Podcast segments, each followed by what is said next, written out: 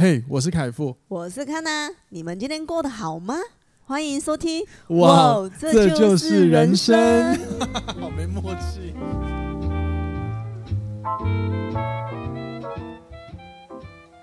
欢迎收听，哇，这就是人生。大家晚安，大家早安，我是凯富，我是康娜，欢迎回来。今天的节目，今天是礼拜天的晚，对吧？礼拜天，对，对对，礼拜天，我有点，我有点搞混。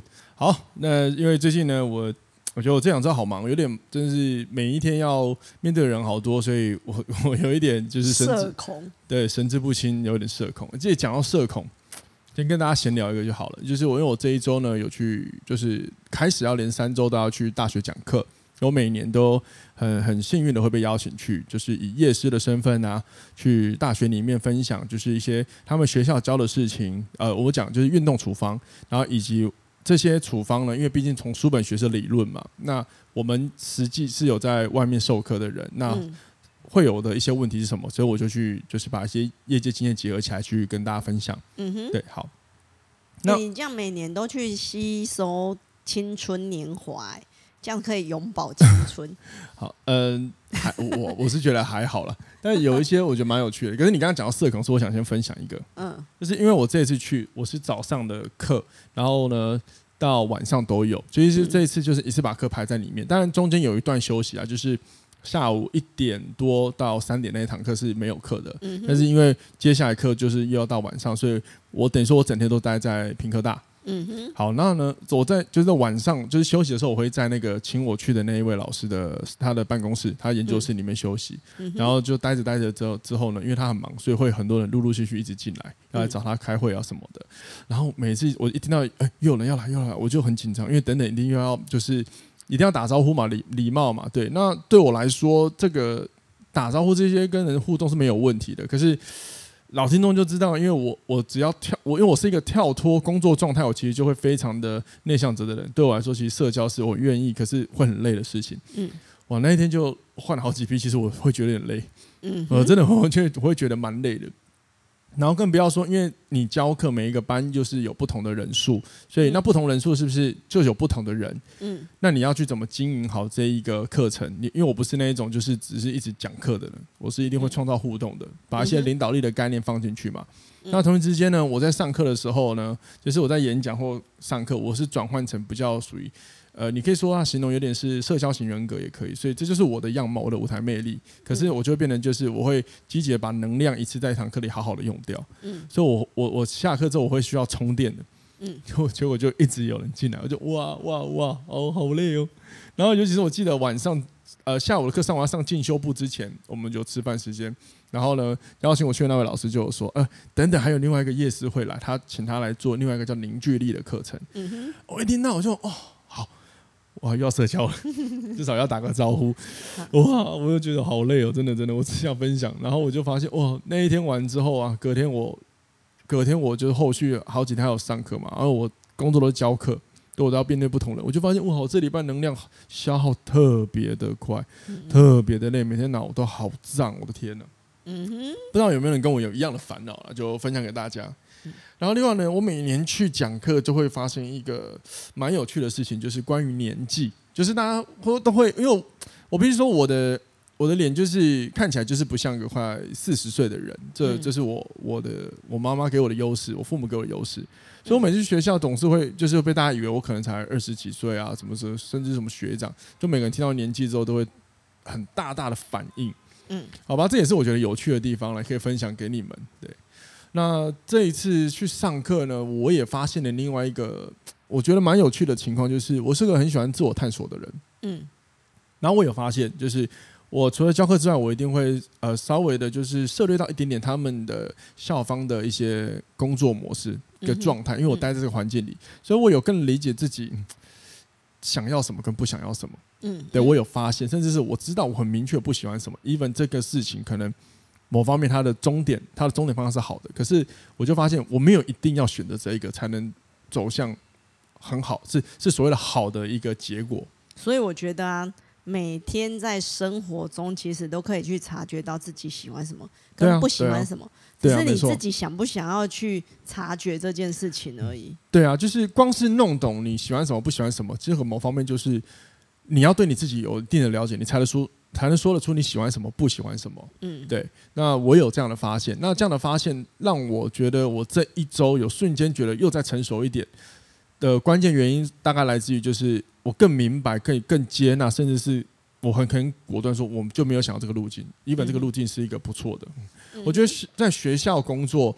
整体来说，它就是一个教育跟服务嘛，是我我觉得很重要，我我蛮喜欢的，因为我喜欢我老婆就知道我很喜欢宣呃把我会的东西或者是我了解的东西分享出去，不然我也不会开这个 podcast。嗯、那去学校讲课也是一样，嗯，哎呀，我讲的是，哎，我怎么我是把运动处方跟哲学混在一起讲，哎，嗯，对，然后就是这些探讨带大家去探讨，所以其实里面有几个学生是有发现，有些学生有给我回馈，就是有发现我讲的东西不太一样，甚至有人就是因为我会请学生上来自我介绍。很好玩，就是要创造一个社交连接嘛，而且蛮好玩的。那当中我很喜欢问的一个问题就是：你们想要在课堂中学到什么？嗯，靠，就是有人跟我回答，是有的没有的。虽然说我觉得蛮好笑，其中有一个人回答我印象很深，他说他想学习怎么跟我一样讲话啊。好，我就发现了。于是这件事也让我发现，呃，原来我我我从一进教室的那一刻起，我所做的每一件事情，对很多人来说都是一个启发跟学习。嗯。对，他可能不一定想要学到运动处方，因为大家当过学生都知道嘛，你选的科系有的时候只是因为你刚好考得进去嘛。嗯，对，那是不是你未来的志向不知道？可是呢，我在这堂课中能够传递什么东西是跟生活、人生连结的，嗯，事情可能就开始默默影响到有些人学学生心里的一些想法。嗯，我觉得很有趣，甚至是呃，我更开心的一件事情是，因为我把运动处方跟哲学结在一起讲，是因为书本有的时候非常理想化。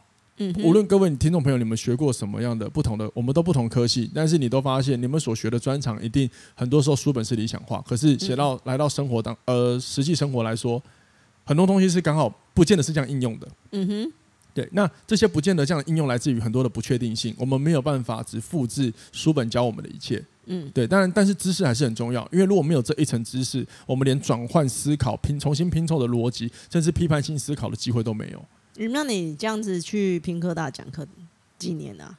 呃，我也忘了，一八年开始去，每一年都有很幸运的去。对，嗯，那哎、欸，那我我我好奇的是说，啊、你看啊，你从一八年到现在二三二零二三的嘛？二零二三，大概五年了吧？有吧？这这样这五年下来，你不觉得学生会有不同的展现吗？因为我觉得科技在转换，啊、然后我觉得是不是呃？人类也在改变中，所以学生也会有不同的样貌。一定会，就比如说以前我们都是那种老师上课嘛，就很乖的那种，对，就是乖乖听课，然后慢慢也不会有什么发表意见。然后我就觉得说，哎，现在那个社群啊，还是网络这么的发达，所以现在学生会不会更活泼，或者是更会跟你嗯、呃、有问有答？因为以前真的是老师。传达传递资讯，那、啊、我们就接收而已，不会有这种有来有往的感觉，嗯、会不会有这种改变呢、啊？可是以前年代好像也没有老师回答，也不见得会回啊。对，老师提问也不见得会回啊。老师提对啊，就是老师只是单纯的讲，对啊，就算他有问也不会回啊。我个人觉得你提的这个问题是蛮蛮厉害的，就是他其实他其实涉涉略到了，有的时候不是学生不回，我们要先把一个班上要分几个状态。嗯，当然这个我先分的状态是大略而已，就是第一个。本来就有兴趣学这一科的人，第二个就是、嗯、他可能没有兴趣，然后呢，嗯、但是他可能想要从中就是吸收一些，或者是他只是想要能够顺利考过试就好，但是却在这堂课堂中学到他意外之意料之外的东西。然后第三种就是他很想回答，可是呢，他不好意思。那其中第三种就是我们人出社会都会有的，就是从众效应，就是只要没有人发起做这件事情。那大部分的人都会等待有没有人先做，可是里面一定会有人很想发表。我我记得我在其中一堂的时候，其中一班的时候，因为我最后有请大家，有一班人比较少，我比较可以做这件事情。我请大家回答说：“哦，请大家问问大家说，有没有人呢可以跟我分享，截到目前你今天上下你有什么样的心得？因为我敢说，我带的东西是学校不会教的东西。”嗯哼。好，那我先讲一个，刚刚有一个要补充到，就是有一班有一个学生下课跟我说：“老师，你教的这个东西啊。”嗯，是可以套用到人生所有事情上。我说你真聪明，因为我是把所有东西讲的非常简单的，你只要看懂本质逻辑。听众常听我讲这句话就知道，我常常叫就是看透本质，你才知道你要从哪里重新的去校正，或者是进行决策跟策略或计划谋事这样子。嗯哼。好，那其中有一班呢，就大家我就问这个问题的时候，有没有可以跟我大家分享一下今天上下你可不可以给我一点心得反馈？嗯哼。然后这个时候呢，大家就开始东看西看，然后我就故意去对眼某一些人，然后他们也是东看西看，都不好意思讲。好，没关系。接下来我就安静都不说话，整个班超安静。嗯，你放心，天生有领导特质的人，他就会开口，他就会开口说话了。嗯，他就会跳出来说话。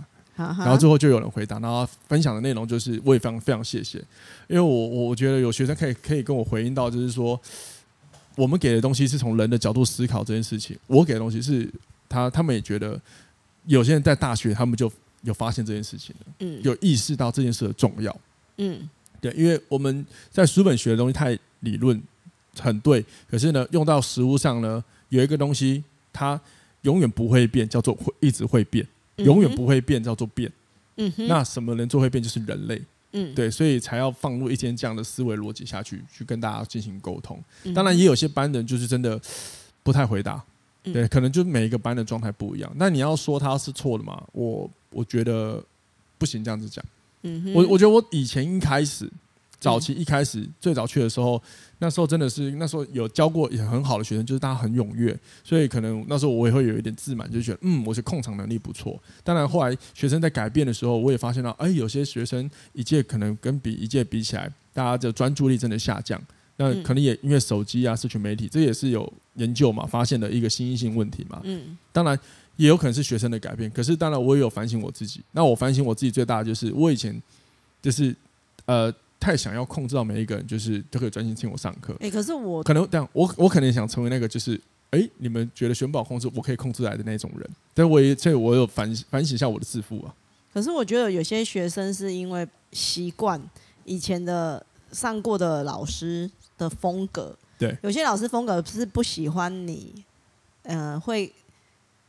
讲台语是应催应记，就是就是就是有一点问题，他需要你们好好坐在下面听就好。对，所以如果我一直遇到这样的老师的话，会可能会压压制了我想要发表意见的这个想法。没错，但就是因为我觉得这个方法不行了啦，这样的方法不是一个很好的教学方式啊。你要，你很想要，如果如果你是个很想要把你的知识传递出去的人，那首先你要先创造让让人家愿意听你说话的地方。嗯，所以有一次我就问我一个朋友。因为我其实今年晚上原本不能接，嗯，然后我，然后但是呢，对方就请我说能不能找适合的人。那我这个人不随便转介嘛，总是要看这个人品如何。于是我就好玩的问一下我身边的朋友一个问题：诶，如果去大学讲课，你们第一件事你们觉得，不是你们最最重要的？我们身为老师最重要的是什么？嗯，在大学里面，他说，嗯，我们要把资料准备好去教他们。我说，嗯，那你可能，呃。还没有准备好去学校教课，当然，当然要去了之后，你实际、实质、呃，实际的进入了这个环境，你才能够有所学，所以一定会遇到挫折嘛。嗯哼。那因为对我来说，去大学讲课有一个本质逻辑要弄清楚是，是我们在业界授课是大家有主动跟意愿来找我们上课，所以相较之下，一定他们都会比较听话。嗯哼。可学校不是啊，我们刚刚讲了，我们自己当学生的时候，有时候真的是去上课都随便混。嗯哼，甚至只是比如说，我像我以前念夜校，所以我们去学校真的是一种休闲娱乐。那是你脱离工作啊？哪有我？对啊，那我会说有一部分呢、啊。然后不要说不要说 iPhone，以前我们那个年代还没有 iPhone 的时候，我们依然在上课的时候就做别的事情啊。嗯，还是按按手机啊，干嘛啊，对吧？所以就是你还是会分心，所以分心是一直存在的。只是说，呃，社群媒体跟三 C 这样的这些手机，嗯，让这个呃分心变得更加严重，或者是更加普及。我会这样子去思考这样的问题。可是我觉得它的另一方面的好处就是，现在的学生反应会比较好。不一定，是吗？因为我觉得你接收的资讯多，你可以跟其他人对答的也比较多。以前的资讯很少啊。但相反问题又在这里，就是呃。反映这件事情，你要看在反映在什么事情上啊？这就不一定啊。我我会说不一定是，我觉得有些事情是他没有绝对性答案。嗯哼，对啊，所以你要说他一定反应很好吗？不一定啊。因为有些人看你要看反应是指什么啊？有些人想表达，他反应不过来，他表达不出来，因为他没有词汇可以用啊。因为他每天看的那些。影片或什么社群，往往就是充斥那些字词汇而已，所以他只会用那些词汇，但是他就不知道这些词汇跟他的内心表达是有冲突的。嗯，像我常常做一些顾问咨询的时候，往往大家最重要最大的问题就是，他已经意识到了他自己的状况，但是他说不出来，因为他不知道用什么词汇，所以这时候我们我我啦，不是我们，我常常会提出那有是可能是这个词吗？或者是这个感受？他说对对对，就是这一个，是我们要帮他找到词啊，嗯、就是一个、啊，嗯，对啊。那再来回到大学之后，我刚刚不是问我朋友嘛？然后我、嗯、因为我自己会觉得，先创造怎么让他们在这个环境、嗯、喜欢这个环境是最重要的事情，其次才是你的专业的知识。嗯哼，对，这是我我额外分享了。如果说听众朋友你们有在学校教课的话，那就是希望可以帮到你们。好，那即便你不是在学校，你就是可能你是某个领域的讲师或什么，那我也分享我的想法，彼此交流一下，好吗？那我想把更多就是这一次在学校里讲的课的内容什么，如果你觉得你有点好奇的话，我会在健身教练的思维性，我另外一个专属健身教练的 podcast 上面录制，嗯，然后跟大家分享，这次我大概第一堂课我讲我讲了什么东西，然后如果你是教练的话，欢迎听，但如果你不是教练，你是有健身爱好者。你也可以来听，因为很多时候呢，我们都面临到就是现在有这么多的训练跟工具，那往往往往可能会让你很混乱，不知道哪一个是好，哪个是哪一个是有效或什么之类的。那从本质逻辑来看，我就是在第一堂课快速让学生知道，我们可以从哪个逻辑先思考，让你在比如说设计课程的时候，不要觉得、嗯、不要觉得就是啊，好像做什么都行，然后就我做什么好像也都不行的这种那个茫然的感受，因为对我来说。我想到一个，中我有问了一个学生，嗯，我说最后你将来想当教练吗？他说没有，没有当教练。然后哦，我说你想当，那你未来想要做什么？他想开咖啡店。嗯、好，所以我就要跟他说，我今天教的东西对你的职业咖啡店也是有一样的概念。因为运动厨房它就是，如果你有上过健身课，它其实就是个课表。嗯，那我们可以把这份课表想象成是你咖啡的品种选单。嗯，那是不是都有个共通点？就是你可以把它当做是邀请函，邀请你的客人，无论是要喝咖啡的客人，或是来健身的客人，能够喜欢这个选单里的东西，他才会跟你有连接，持续留下来嘛。嗯哼，对，所以它是一个很好的促进人与人的媒介之一。嗯，这是我在课堂分享的。那这个逻辑也分享给各位。嗯哼，对，好吗？嗯，好。那今天我们哇，谢谢各位，感谢各位，就是听我分享了那么多心得，也让我再整合了一下我自己脑袋里的资讯。嗯哼，今天我们要来聊一点，就是。一样感情题，好，但是，但是我我跟康娜对这题没有太多的设计，就是太多的去探讨，预先规划我们想要聊些什么，嗯，我们就只设定一个题目，那叫做我们结婚一周了，一周年，一周年了，然后我们到底体验到了什么？那我们进入主题吧。结婚一周年真是快，我跟康娜到底在这个婚姻里体验到了什么呢？还有，真的需要？结婚吗？是我们想讨论的事情。先声明，我们没有要离婚哦。我觉得像那个标题，大家会以为好像我们看淡了，就算了。他说：“哎，我们可以这个离离什么之类的。”啊，先声明没有哈。好，那当然，因为我我我跟我原本就是在想这个题目，我们两个适不适合讲？因为我就觉得我们才刚结婚一年，跟那种结婚很多年的。不一样，很多人可能会觉得我们也只是，呃、欸，你们才刚开始而已。人家觉得是还在蜜月期。对，可是可是呢，因为我跟康娜有一个，就是最重要的事情是，我刚刚陆正有跟你讲，我们本来当初结婚就不是为了结婚了，我们只是为了要让身份证上看到有彼此的名字。嗯，对，那只是这个这个行为呢，只能透过户政事务所帮我做，所以我们就去登记结婚了。嗯，对，所以我呢，从这个角度呢，我才来思考，才想思考，我们也可以讲啊。所以我们可以讲我们这一年的感受啊，嗯，对啊，所以比较多是我们来聊，还是一样那个很重要，就是这样子的婚姻关系或者是相处关系，嗯，然后我们到底体验到了什么，嗯，然后呢，最后再跟大家分享结婚到底值不值得这件事情，好吗？可是我还就是，可是呢，我还是想要重申，呃，我觉得大家可以还是可以把焦点先摆在两人相处这件事情上，嗯，对，结不结婚好像又是。另外一件事情呢？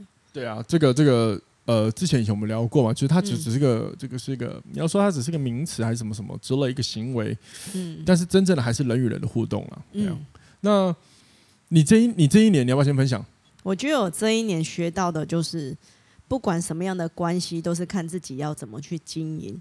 因为我讲的不是我们两个之间的关系，是两家子的关系。因为哦，我们两家子箱子超奇怪。对，因为呃，我我觉得很特别的是，因为我够了解我自己的家人，然后我觉得凯夫可能也够了解他自己的家人，嗯，所以很酷的事情是我们双方家长还没有彼此见过，对，至今没有见过面，对，在空中交流中，对。可是 就是我，因为我懂我我爸爸这边会比较拘谨，拘谨一点，所以社交也会比较累。对，他社交也，他也没有那么爱对外社交。对，所以当初他在讲说，哎，我们双方都还没有见过面的时候，我就有跟他好好沟通了一下，我说，因为你也不是那么习惯社交，如果真的碰面的话，对你来讲也是不自在的。那是不是就是让我们就是自然一点？时间到了，我们该碰面就是碰面。然后虽然至今我们一年顺个缘分这样子，一年都还没有碰面嘛。可是我觉得相反的是，我觉得我中间者。哎，我们先说，我们其实还是中间还是有提出邀请的哦。那只是有点就是像呃，我我我岳父那一边就说哦，不要进，反正就是有点就是，其实他确认现在的大家状态还有他女儿状态好，那没关系，我们把生活过好最重要。有我我其实。比较感谢的是两方，我们双方父母主要换行看可以理解，是我们两看到我们两个过得开心，过得平安，这当我们是很和平的。嗯嗯。好，比如说我没有被我老婆吃掉了，我老婆也没有被我欺负，他们就觉得没有关系了。然后接着就是过好他的人生。对，然后中间的话就是变成我们变成是交流的桥梁。对对对。所以蛮有趣的。就很特别的是，虽然他说至今双方都没有见过面，可是他们会彼此交流。食物或者是出去玩的对战利品，对对，就是觉得很蛮特别的。所以是这个这个好玩的地方，就是我你这样讲，我就突然想，就是突然让我呃发现，我们其实是这两个关系里最重要的一个桥梁。人家不是说双方关系是夫妻之间搭起桥梁吗？嗯，我们其实有做到这件事情，就是怎么让这一个、嗯、这一件事情双方关系是好的、欸。哎，嗯，对，当然当然，我们双方父母好，我们双方父母他们。也也也也是他们的思维有一些改变，所以才能促成这一个、嗯、这个蛮奇妙的一个模式。嗯、那我一直觉得它是不错的。当然，我也是必须说，双方父母有见面，未来就也不错，因为他可能会激发另外一种火花。嗯，对。只是我也想分享，如果你们如果你们有打算要长期相处，但是呢，你们又碍于双方家长，因为有时候我们必须了解，有些人的父母。你都自己生小孩，我生过小孩就知道可能会有什么样难搞的情况。嗯，那我们的我们两个目前是成功的，嗯，也就分享给大家参考看看。我们没有叫你一定要做了，对，所以我觉得我想分享这一段，就是不要在乎很多人的世俗眼光，说你们要经历经历婚姻就是要怎么做怎么做，你没有这么做就是很奇怪的一件事情。其实我觉得是并不会，我觉得是要看你怎么去经营。每一段关系，对对，就是你要先想好这个关系的经营方式，是你真的发自内心想要的，还是说你只是觉得大家都这么说，然后要求我这么做？嗯，对。那有，当然我们不能说百分之百，你有了自己的自我的思呃思呃你的想法之后，就可以改变这个状况。嗯，因为我们也听过很多就是比较强硬的状态了。嗯，对啊，当然就是，但是我们我们提出来的目的是要告诉你。也是有这种可能性可以发生的，但是就端看你怎么选择啦，因为这个我们也不能帮你决策嘛。其实这个真的真的是看够不够了解自己的家长，对家人，对，然后找到跟他沟通的方式。对对，真的真的真的，这个这个倒是，这个人永远就是这样沟通技巧嘛。像我我爸那时候当初也是碍于世俗的眼光，他就觉得说我的女儿要去结婚了，就是一定要双方家长见面，然后我就换了一个方式跟他说，你。这么不喜欢社交的人，我讲比较通俗点，可是我只是修正过。我说他，你那么不喜欢社交的人，然后你要去勉强去跟不认识的人碰面吃饭，然后那场饭局你你也不好意思开口，就你还没那么放松，你还没准备好。那你很这么尴尬的状态之下，你会有这么真的融入那个真的要变成亲家的那种感觉吗？然后再来就是你呃真的。吃饭了之后，你就等于认识对方了吗？或者是说，你就真的可以放心促成彼此的关系？对，因为你吃一、啊、吃那一餐饭，只有碰面那么一次，你就能肯定说，哦，对方就是一个很棒的家庭。对对对对对，我，我说没错，不不会是因为吃了这餐饭，你就会跟他很热络的碰面吧？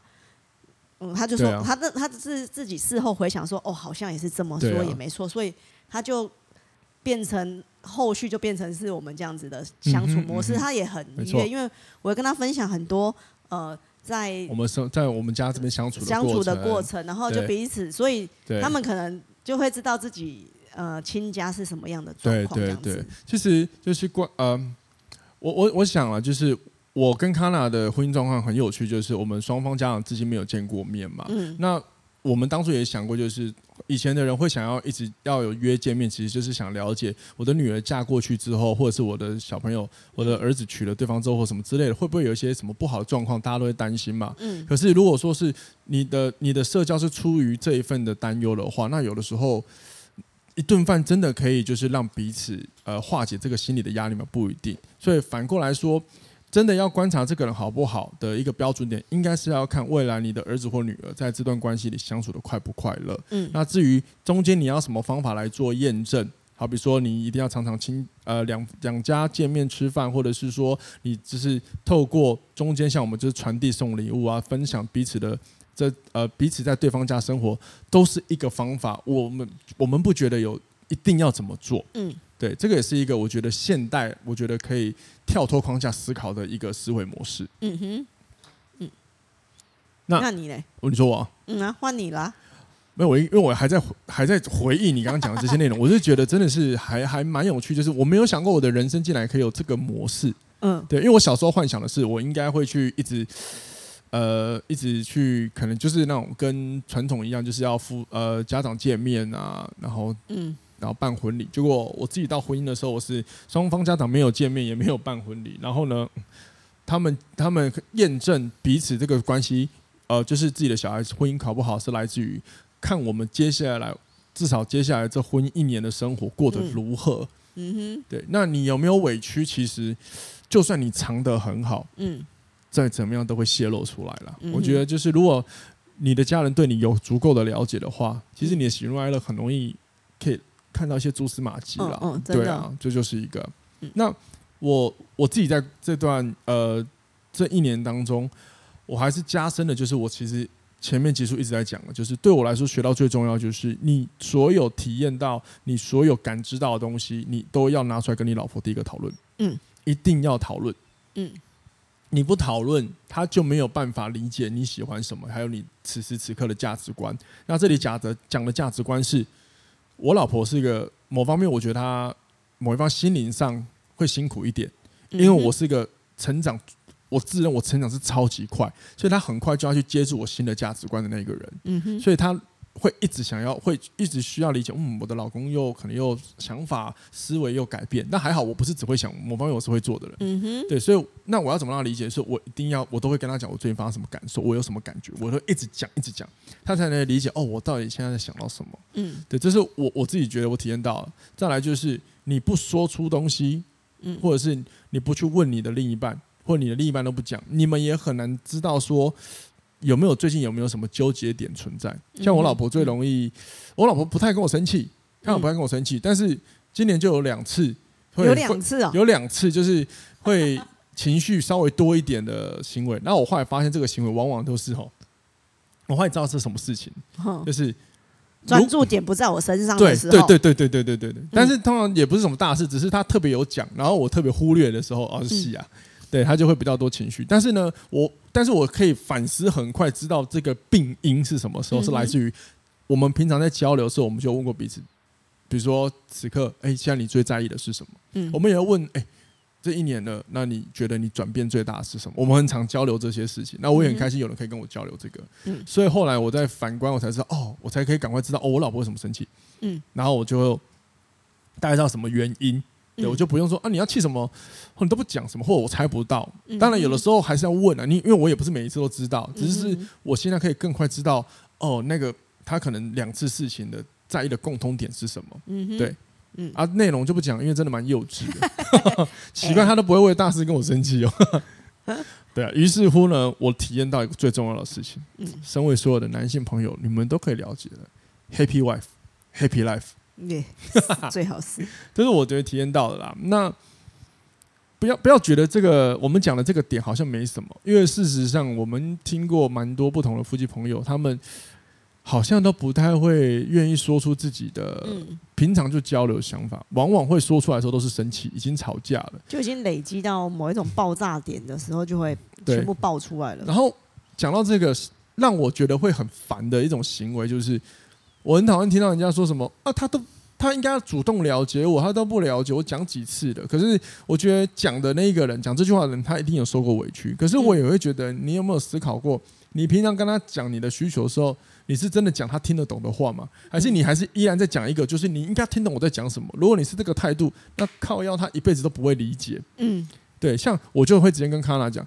我不喜欢你有些在我某些事情上面直接告诉我这件事情你不要做，嗯，我就不喜欢这样，因为我不喜欢某些事情限制，不是被限制我的决策权。嗯哼，对对，我们有聊过这件事情嘛？当然我了解他是无意不恶意的，只是我就会直接讲我不喜欢什么原因，你对我做什么，因为来自原因是什么，我会很直白的跟他讲。嗯，可是那时候我跟他讲之前，其实我也调节过自己的内心很多次，嗯，因为因为我。我其实不不是很喜欢冲突，所以我会觉得无伤大雅的事情我就改过。但我老婆不会，我老婆就是如果这件事情她真的没有喜欢，她她反而会直接说某一方面她也会有这个很直的一面。嗯，那我们会理解，就真的是说你要跟你老婆说你的想法、你的感受。嗯，我这样也是一直以来学习来的，因为以前我是不说的人。对啊，对啊，他不说，我就发现会犯错哦。对，犯错了，关系会越来越糟糕。真的，真的，真的，就是会糟糕到你说哇，好像没办法再相处下去的那一种。所以，我到现在还是觉得有时候很不可思议，就是呃，两性关系在相处的时候，会有其中有一个人会说：“哦，他都他都呃都不了解我在想什么，他不是应该知道我在想什么吗？”甚至有些人就很喜欢等，比如说有些人冷战的人，就是因为他很想等对方来来跟他。呃，你要说道歉也好，什么就是可以讲他心里的剧本。嗯、哇，哪那么厉害？谁知道你的剧本在演什么？你现在走去电影院，你给我去猜下一部会演什么？嗯、有可能你猜得到，但是你可能只猜得到某个行为，但是场景可能不是你要的、啊。嗯，对啊，比如说这个剧情，你猜到他等一下要求婚了，结果结果你心里期待的是海边求婚，没有哎、欸，他在面瘫跟你求婚呢、欸，那一样是求婚啊，你猜到了，嗯、可是问题是场景就不对啊，所以你要好好跟对方讲，对啊，讲到求婚，我跟你讲。怎样？就是双方要平常交流很重要。哦，对，因为我常常听到太多就是惊喜求婚最后有问题的人。嗯，就是不要活在自己的浪漫。很多喜欢的求婚是私底下你好好的求婚，而不是或者你先确认对方是不是想要这种模式。对，因为很多人就会因为现在求婚不是呃蛮常在社群媒体看到说搞得很盛大或者是很惊喜那一种，可是对于某些。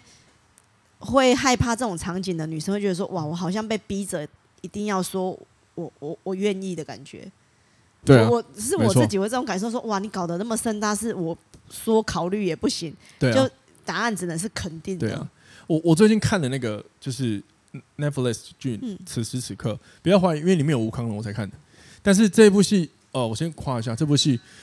呃，我觉得还是偏小品，但是它比较多还是跟生活中我们会遇到的状况可能有关。嗯，就台台湾很会拍这种剧嘛，所以你看起来比较共感。嗯、然后呢，我很喜欢他一个点，就是他每一集其实他请了超多你现在看得到的很厉害的演员。嗯，然后呢，比如说第一集有两个主要演员，然后其他你会看到其他集的配角，然后他们会出现，可是他们完全不会抢走光彩，超厉害。然后就全部穿插，就是你看完十集你就发现他们在同一个平行时空宇宙，而且都有。生活中有交织到，哪怕只是路边擦身而过，可是我很喜欢这样子的营造氛围。然后其中有一集呢，也就是呃有提到那个结婚的，可是女生后来就是在公开场合求婚完之后呢，回去就退婚了。嗯，然后呢，她因为她在被求婚的那个当下才知道她这个关系可能不行。嗯，那原因是这样，因为他们在相处的时候，男生非常照顾她，照顾到什么事都先帮她做决定。嗯哼，然后女生就不喜欢，因为她觉得你从来没有问过我到底想要怎么想。然后男生。这种人就是有点受害者心态，就觉得为什么我每一次帮你为做为你好的事情，到最后都搞了一副就是我犯了很多错一样。嗯哼。对，那我是那我我一看就觉得靠要，你你怎么从来都不会问他他现在要怎么做，他想要干嘛，他想要怎么混，他想要得到什么，你都不问，你就自己下决定帮他做好你所有认为好的事情，靠要那边给我一洗哦。对，他是那很烦呢，尤其是这个女主角是有想法的人，那更烦呢。我觉得这跟很多亲子关系也一样哎。有些我想，只要是人类都会发生这种事情。对，就是这种，我就是为你好，那你为什么不能感受到我为你好这件事情？对啊，可是你要给我的不是我想要的啊。所以你看，当初我们在学领导力的时候，我们就有发，我们就有学到一个最重要，就是很伤害人的一句话，往往叫做“我为你好”，我是为你好这句话。嗯，而且通常“我是为你好”这句话，你会用到这个词的时候啊，有些的那个情况是发生在，比如说你做了这件事情，然后你在跟对方。对方在跟你 argue，让你们在争论、争论、争论、争论到你没有词可以讲的时候，你就会丢出这句情绪性字眼，就陷入情绪绑架。就你讲不赢他了嘛？啊，我不想跟你讲了，我是为你好，你都不会听。那父母也很常这样。嗯嗯，这样戒掉这句话吧。那来，我们来反思时刻。这一年我有讲过这句话吗？没有吧？玩笑，玩笑不算嘛？没有。对啊，因为我很常问康娜，就是那你你你想要选择什么？你现在想做什么？对，你想要想什么？对我我常常就是，而且我的问法不是，就是我一定我的问法一定是语调中带着，就是我让他知道，就是我让你选，但是你选不到没关系，那我再来做决定。嗯，但但是但是通常我有想法我也会直接讲。嗯，那，我就还蛮喜欢我们这种这种沟通模式啦。嗯嗯，好吧，好，这是我们两个学到了，希望就是我们今天就简单就是闲谈跟大家分享，好吗？嗯。那到底结婚这件事重不重要呢？很重要。到底值不值得呢？很值得，真的值得吗？也不一定。真的很重要吗？也还好。所以我不知道你的答案是什么。我们不可能帮你做决策，但是至少对我跟康娜来说，结婚值不值得？我觉得更在意的是，更重要的是这件事情让我们有更多的成长。嗯，这件事我觉得让我们彼此成长，我我我觉得是我们觉得最值得的了。嗯哼，对啊，我们对吗？就觉得好像一加一有大于二的感觉了。对，不是不是变成负数的。对啊，因为确实，嗯，某一方面你谈到婚姻，就还会有一种经营的感受出来。嗯，对，所以我觉得我们在这两年当中，这一年当中，我们两个真的成长很快。好吧，用用大家大众的说法，我们是超闪、超闪、超闪婚、超闪电般的交往、超闪电般的结婚，对。然后我们双方父母也很很开心我们的相处模式，嗯哼，对啊，嗯。那就算你没有要结婚，我觉得如果你们彼此是认定有讲过，我们这辈子就好好在一起吧，那你们也要经营的，其实就是为你们的关系赋予。赋予一个你们的共同的价值，这个才是最重要。是不是结婚不重要？嗯，但你们有没有彼此赋予一个价值才是重要。我觉得进入某些关系，你就是要好好经营，而不是说我们要走一辈子才要经营。因为你进入一个关系，你没有好好经营，你也不会想要走路一辈子啊。对啊，对啊。那那如果说你你们假假定你跟你的关系，就你跟你另一半关系，我只想要我们俩只想当个恋爱关系，或者是你们要所谓的开放式伴侣关系。嗯。你们讲好，这就是你们的经营目标，嗯、你们就做好就好了。嗯、哼啊，如果万一遇到了想要心智上的转变，因为人一定会变，嗯，一定要直接跟对方沟通，不要怕，不要害怕。因为像我看此时此刻，有有一些集数里面会有所谓的沟通性的担忧，嗯、可是呢，往往你不你不讨论，问题更大，反而你鼓起勇气苦那么一次讨论完，你换了后面更大的自由。嗯，对啊，也好像也是个蛮值得思考的。嗯，好吗？谢谢大家收听了，好不好？就是感谢你们请我们讲这集，好，因为这是比较分比较偏向是我们两个的事，我们我们分享我们的事情的心得，好不好？对啊。那我们要准备要去过我们一周年的一些庆祝，找个理由庆祝啊，其实是找个理由。嗯，对啊。好，那之后再跟大家说说我们去去做了什么做了什么事情，对，好吗？好，那就这样子了，欢迎你们呃今天的收听。然后我突然想到一件事情，我刚才在想什么没有做，难怪我讲话卡卡的。什么事？有一个新的留言呢、啊，我来念一下。啊哈、uh，huh. 好，然后我收到一个新的留言，没有匿名。好，那我就当你是哇，这就是人生的粉丝了。好，一三三这一集人生哲学听了两遍，完全同意，人生就是一场投资，在关心中投资了时间与信任，不限不限于男女关系。嗯，谢谢。嗯，对，真的是谢谢你这集，如果你听了两遍。哇，我我很谢谢你，因为我很喜欢，我超喜欢这一集的。嗯、那这一集其实就是本质逻辑嘛。如果你看懂这个、嗯、这个人生的底牌，你就知道你你对你自己有很多的选择权是好用的。嗯，好吧，加油，辛苦各位，好好活着。我们下一次听，拜拜。拜拜。